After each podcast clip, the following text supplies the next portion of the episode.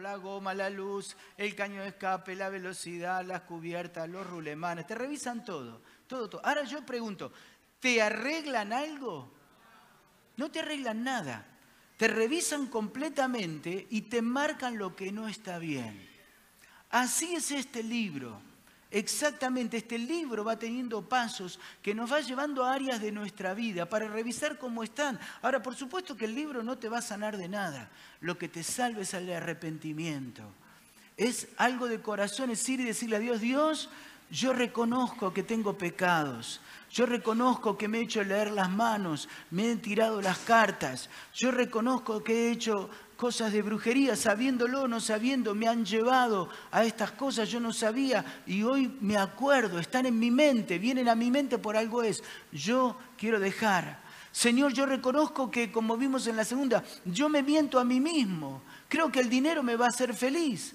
Me miento y diciendo que bueno, que si yo logro un título me va a hacer feliz. Me, miento a mí mismo creyendo que si yo eh, alcanzo fama, reconocimiento, me va a hacer feliz. Y nos mentimos a nosotros mismos en lugar de creer en la verdad de Cristo. Y el diablo nos engaña, nos miente y rechazamos. Y hoy vamos a ver un paso que yo creo que nos atraviesa a todos. ¿De qué es? ¿Cómo es el título? No se escucha, ¿cómo? Soberbia contra humildad. Si usted dice que no es soberbio en algún puntito de su corazón, usted es un soberbio. Todos tenemos algo ahí que nos gusta, que algo, viste, nos digan, viste, que, uh, qué lindo, que, viste, eh, que te alaben, que te digan algo. Y en un grado no está mal. Tiene que ver con nuestra autoestima, de cuidarnos, de ponernos bellos, de estar bien.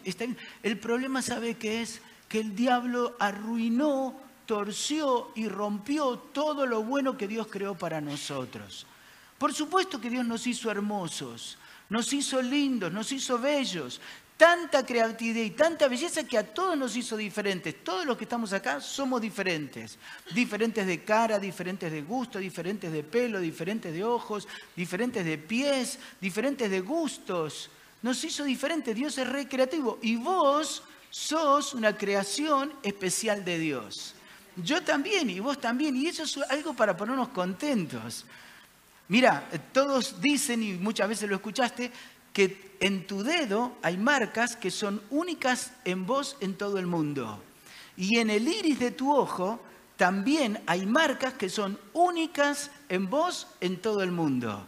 ¿Vos pensaste que Dios pensó en vos para, para estas cosas? Sos único. Alguien puede decir, bueno, es uno más. Mira, será uno más para la gente. Serás uno más para otras personas, pero para Dios no sos uno más. Para Dios vos sos alguien especial. Y eso es bueno. Ahora, ¿qué pasa? El problema es cuando uno se infla, ¿vio? El orgulloso, el soberbio, se infla como un sapo y cree que es más de lo que es, ¿vio? Se, infla. O sea, infla tal punto que cuando ve que otro se infla más que él, le molesta.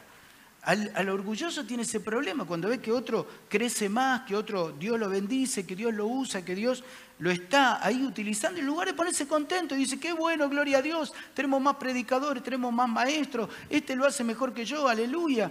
No, se pone mal, se pone enojado. ¿Sabe quién era un hombre tremendamente humilde y que nos enseñó de la humildad? Juan el Bautista.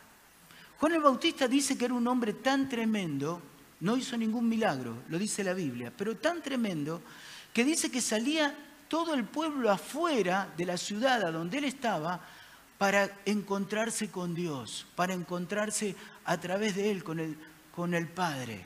Algo tremendo. Pero cuando él vio venir al Señor Jesús, ¿sabe lo que le dijo a los discípulos?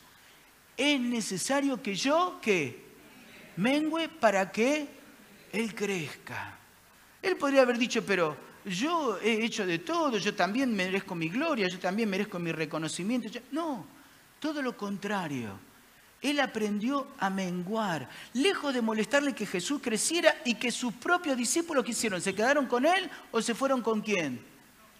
No le escuché, ¿con quién? Se fueron con Jesús. ¿Qué me dice usted si usted cría discípulos, forma discípulos, se mata por ellos, se esfuerza y de golpe se ve que se van con otro hombre? Usted dice, pero estos son unos chantos, unos sinvergüenza, desagradecidos. Eso no fue el pensamiento de Juan. Juan tenía claro, claro que él trabajaba para el reino de Dios. No trabajaba para su gloria, no trabajaba para los hombres, no trabajaba para fama. Su corazón estaba íntimamente ligado en un corazón de humildad, un corazón unido a Dios. Y cuando vio que era Jesús, le dijo, vayan con Él, síganlo a Él y hagan todo lo que Él les diga, porque es necesario que yo me vaya pagando, porque Dios está levantando a otro que todos deseamos que Dios levante. Amén. ¿Cómo es esto de ponernos celosos cuando a otro le va bien y a mí no me va bien? Cuando otro prospera y no prospera. Así es el orgulloso. ¿Cómo es? Mire, yo le voy a pensar un ejemplo práctico para que usted le entienda.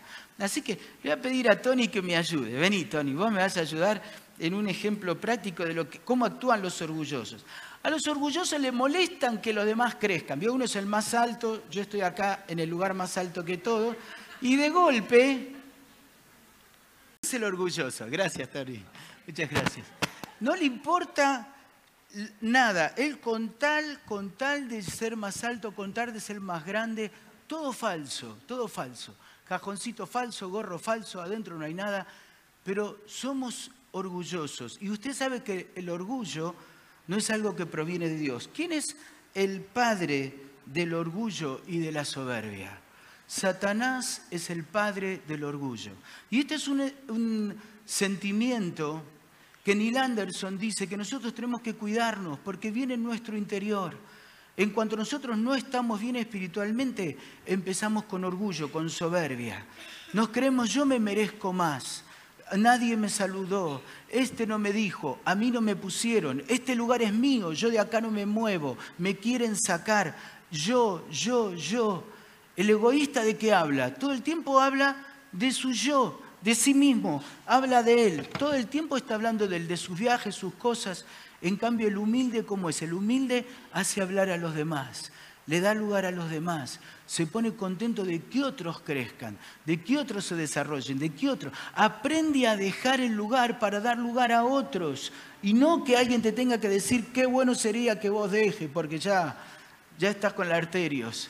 Así que qué bueno que otro también dejes y tome el lugar y formes a otros. Satanás es el padre. Dice tan tremendo lo que dice la palabra de Dios. Usted sabe que Satanás fue creado por Dios.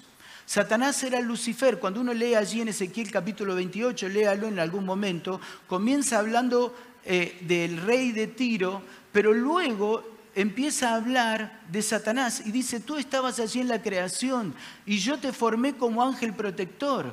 Dice, eras el más hermoso y el más bello en toda la creación. En tu cuerpo había vestidos de oro fino, de oro puro, con piedras incrustadas preciosísimas. En ti había instrumentos, eras el director de la alabanza, el director de la adoración. Y yo te puse por encima de todos como ángel protector. Es tremendo, tremendo realmente lo que era el eh, eh, Lucifer. Ese era el nombre que tenía. Pero Lucifer tuvo un problema que dice ahí, lea conmigo, se enalteció su corazón a causa de qué? De su hermosura y corrompiste tu sabiduría a causa de tu esplendor, yo te arrojé por tierra. Nunca te olvides, todo lo que sos lo sos por la gracia de Dios. No porque sos vivo, no porque sos inteligente, no porque te lo mereces, no porque, bueno, eh, eh, eh, yo, todos están en deuda conmigo. En absoluto. Yo siempre lo digo, yo no sé por qué no nací en una aldea de África.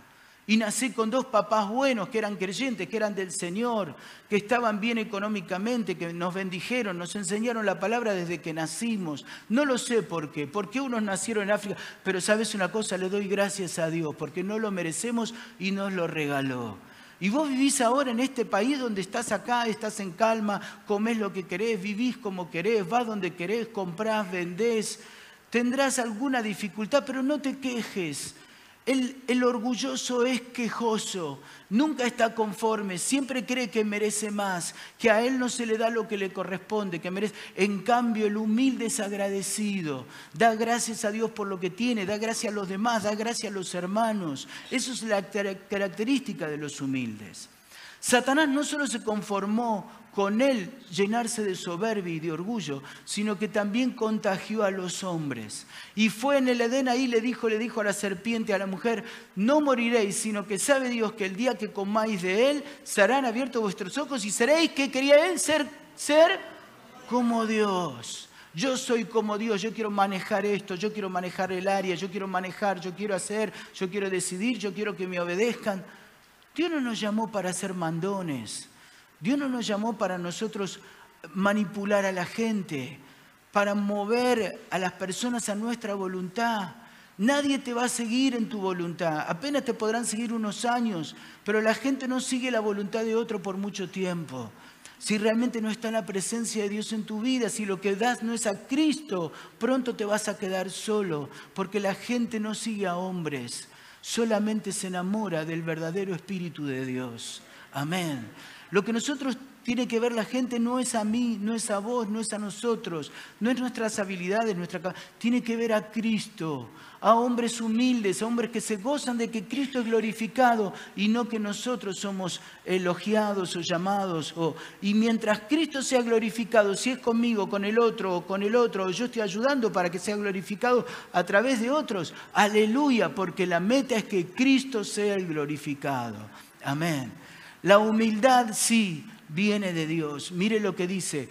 Los sacrificios, las ofrendas, tus esfuerzos, tus sacrificios que le elevas a Dios, ¿cuáles son? La plata, el dinero, la fama, que vos eh, venís a... No, no le haces ningún favor a nadie.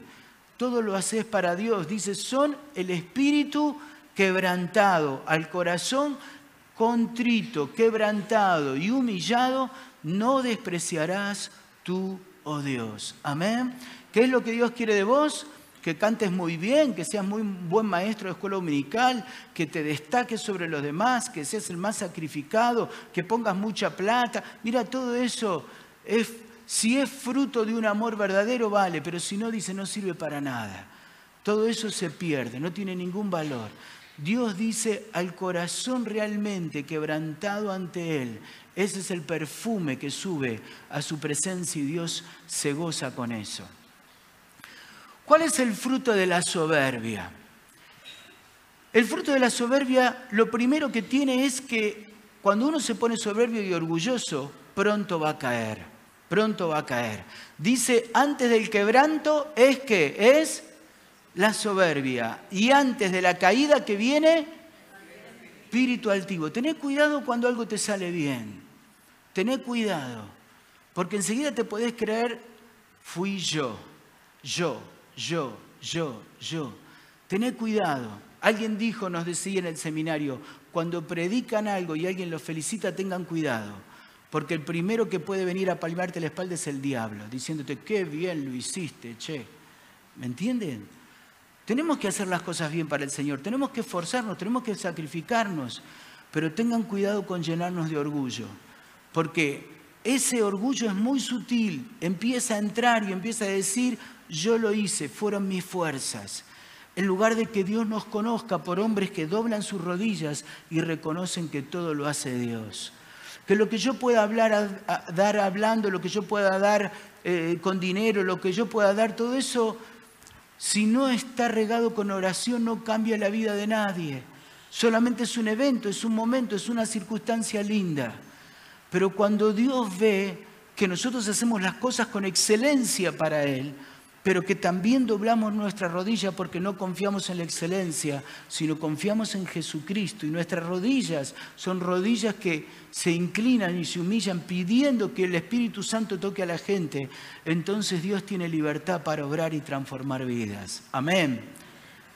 Lo otro puede ser muy lindo, puede haber mucha gente, pero te digo que no pasa de entretenimiento de un buen deseo. Pero cuando dejamos a un lado nuestro orgullo y lo hacemos con, dependiendo de Dios, confiando en Él, eso es humildad. Orgullo es no confiar en Dios y confiar en nuestras fuerzas. Eso dice la segunda enseñanza. Humildad es confiar en Dios y no en mis propios recursos. Fíate, confía con todo tu corazón y no te apoyes en tu propia prudencia, en tus conocimientos, en tus recursos, en tu dinero, en tu esfuerzo.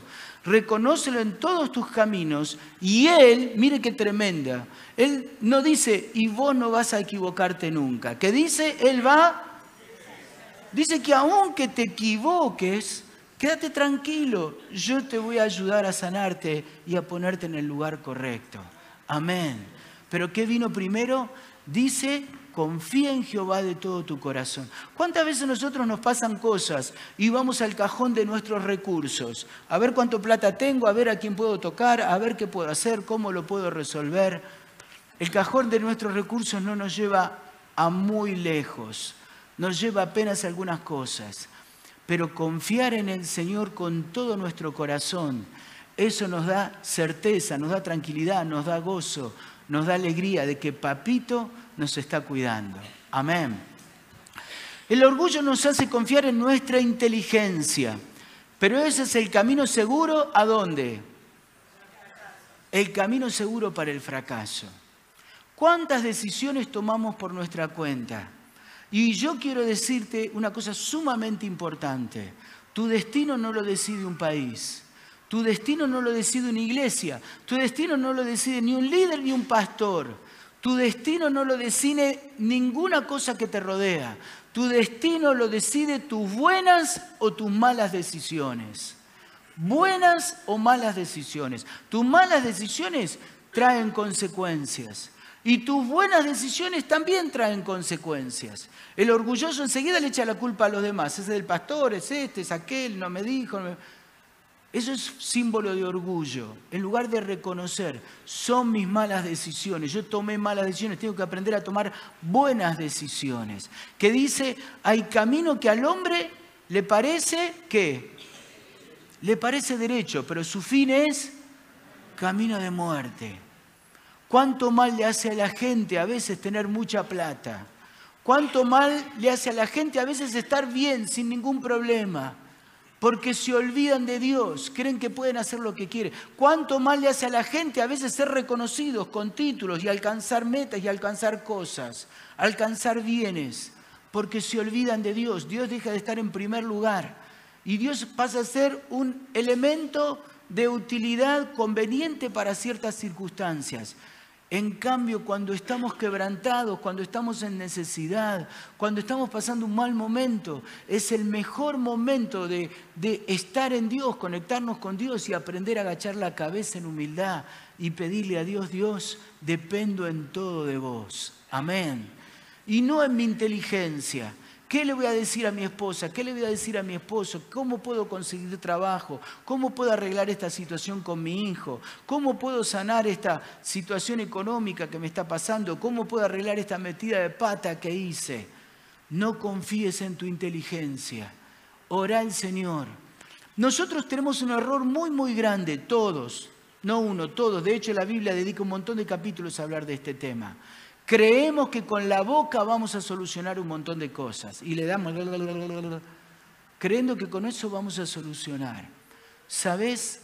Es tremendo cuando te pones de rodillas como Dios solucionó las cosas mil veces mejor que vos y yo. Amén. Probalo. ¿Vieron que la Biblia dice, probadme? Lo dice con el dinero, pruébame. Yo digo lo mismo, porque es verdad, es vida. Cuando tengas un problema, cuando tengas una dificultad, cuando tengas una dificultad con alguien, no empieces a explicar, a argumentar, a quejarte, a pensar qué le voy a decir, qué no le voy a decir, y empezar con la persona a discutir y a hablarle y querer que entre en razón. No vas a conseguir nada. Cada cual es orgulloso y piensa que él tiene la razón. Pero en lugar de eso, dale lugar al obrar de Dios. Ponete de rodillas en tu pieza y ora por esa dificultad, ese malentendido, esa discusión, esa fea situación que hubo. Y vas a ver cómo es tremenda la mano de Dios sanando los corazones y uniendo y rompiendo todo espíritu de Satanás. Amén. Amén. ¿Cómo sanarme del orgullo? ¿Cómo sanarme del orgullo? En primer lugar, reconociendo que necesitamos a los demás. Muchos de nosotros creemos yo soy autosuficiente, yo no necesito de nadie. Quiero decirte que el que no entiende el valor de la iglesia se pierde lo mejor que Dios creó en el mundo. La iglesia, por supuesto que hay dificultades de relaciones, de todo lo que quieras. Y por supuesto que es perfeccionable.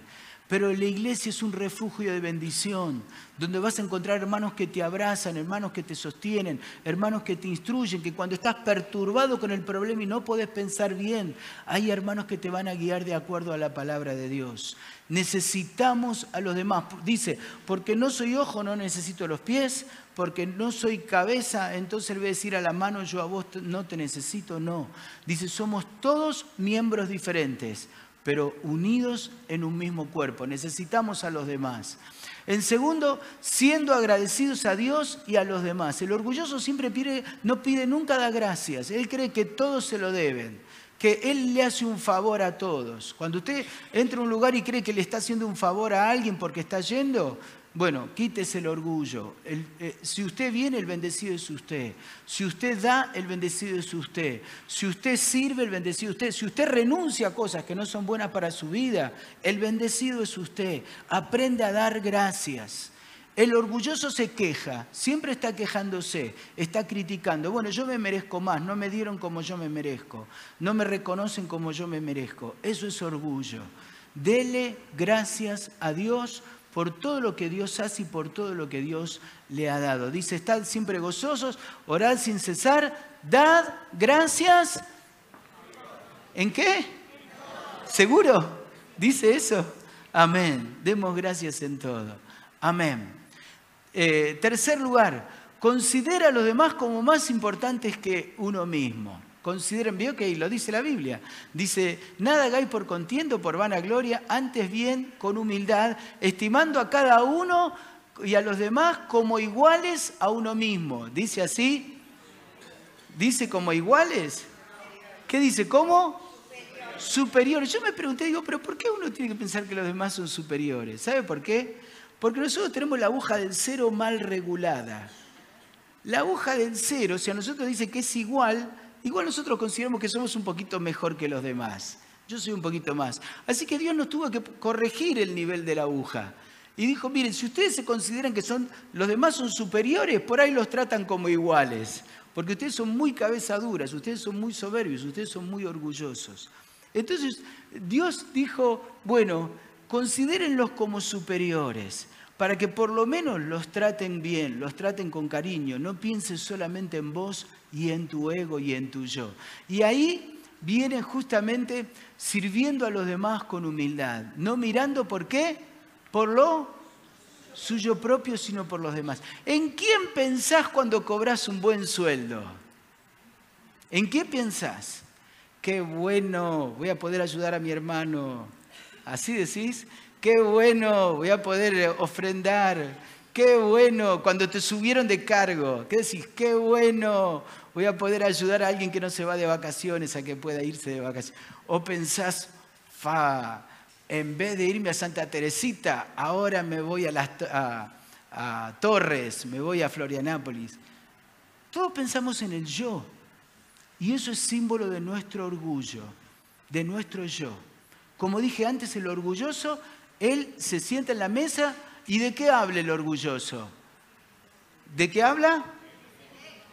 Que yo viajé, que yo hice, que yo puse. Él escucha otra conversación, pero la conversación de lo que dice los demás no, no le interesa. Él habla de su yo. ¿Sabe lo que hace el humilde? Hace hablar a los demás. Le pregunta, deja que los demás se desarrollen, que los demás hablen, hace que se sientan bien los demás, que los demás puedan expresarse, puedan decir, puedan hablar, puedan sentirse a gusto. Vos andás captando, si Dios te dice algo, no mires para otro lado.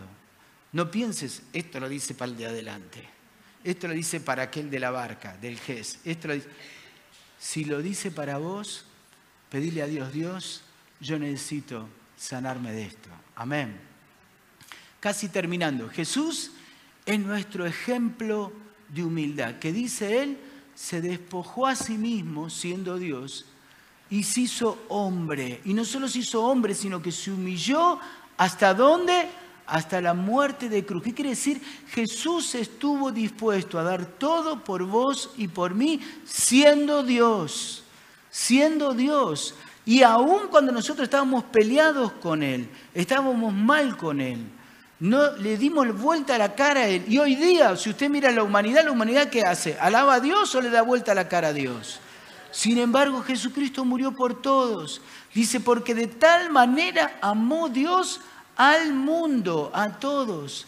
De tal manera Dios nos amó a todos. Dios ama a las personas y Él se humilló hasta la cruz para que vos y yo podamos tener. Él es nuestro ejemplo. ¿Cómo tenemos que nosotros humillarnos para que realmente podamos, podamos ser discípulos de Jesús, podamos ser Jesucitos, o sea, Jesús representado a nosotros? Humillarnos para darle lugar a los demás, para bendecir a los demás, para ayudar a otros, para que otros se desarrollen, para que otros puedan estar bien, dar nuestra vida y nuestro tiempo para bendecir a otros.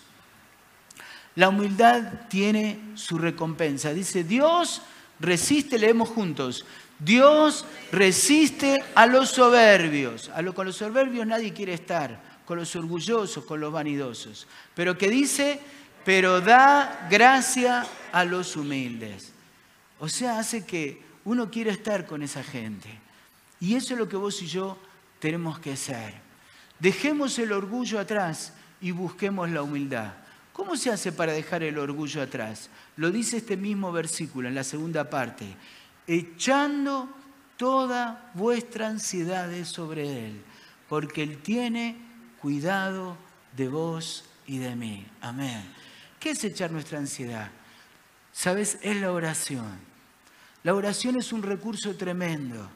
Es, es nuestro decirle a Dios, dependo en todo de vos no tengo recursos, no tengo nada que ofrecer, no tengo nada que yo pueda dar.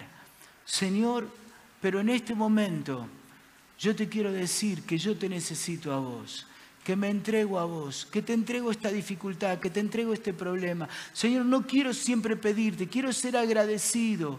Te doy gracias por todo lo que me das, te doy gracias por todo lo que haces por mí. Señor, quiero dejar de tener un espíritu que se queja. Se queja con la gente, pero peor de todo, se queja con Dios. Dios, vos sos injusto. Vos, Dios, vos no me das lo que yo me merezco. Dios, yo no recibo, no es justo lo que me pasa, no me pasa. Somos quejosos. Ayer le decía un grupo de gente no creyente, si hay algo para lo que no estamos preparados, es para quejarnos. El hombre fue diseñado para dar gracias, gracias a Dios en primer lugar y gracias a los demás, porque así nos creó Dios para relacionarnos. Yo quiero invitarte ahora a que inclines tu rostro en este momento y le puedas decir, sí, Señor, yo muchas veces decido yo, soberbiamente, orgullosamente, en lugar de confiar plenamente en vos, ando decidiendo yo las cosas. Señor, muchas veces soy soberbio y orgulloso porque no me saludaron, porque no me dijeron algo, porque no me dieron un lugar, porque creo que los demás me deben cosas, me deberían tratar con mayor respeto, con mayor dignidad. Señor, soy orgulloso muchas veces porque creo que lo que yo he logrado lo logré yo, sin darme cuenta que yo no tengo ni una pizca de inteligencia. Si no fuera por tu gracia nunca hubiera llegado a nada. Señor, te doy gracias por el matrimonio, por el hogar que me diste. Señor, te lo entrego a vos, mi hogar. No quiero volver a quejarme nunca más, ni de mi esposa, ni de mi esposo, ni de mis hijos. Te doy gracias, Señor, y perdonarme por seguir la línea del diablo de maldecir, decir mal, quejarme de la iglesia, quejarme de los pastores, quejarme de los líderes, quejarme de mi esposa, quejarme de mis hijos, quejarme del gobierno, quejarme del país. Te pido perdón por mi soberbia, Señor.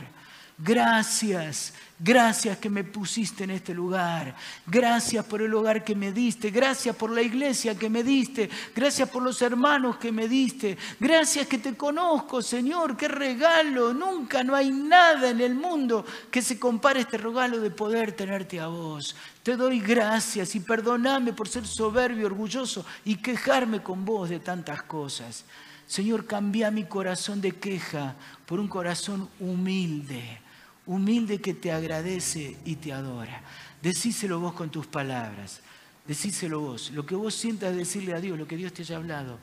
Qué bueno ahora, aleluya, hablar con papá. Habla con papá y decíselo.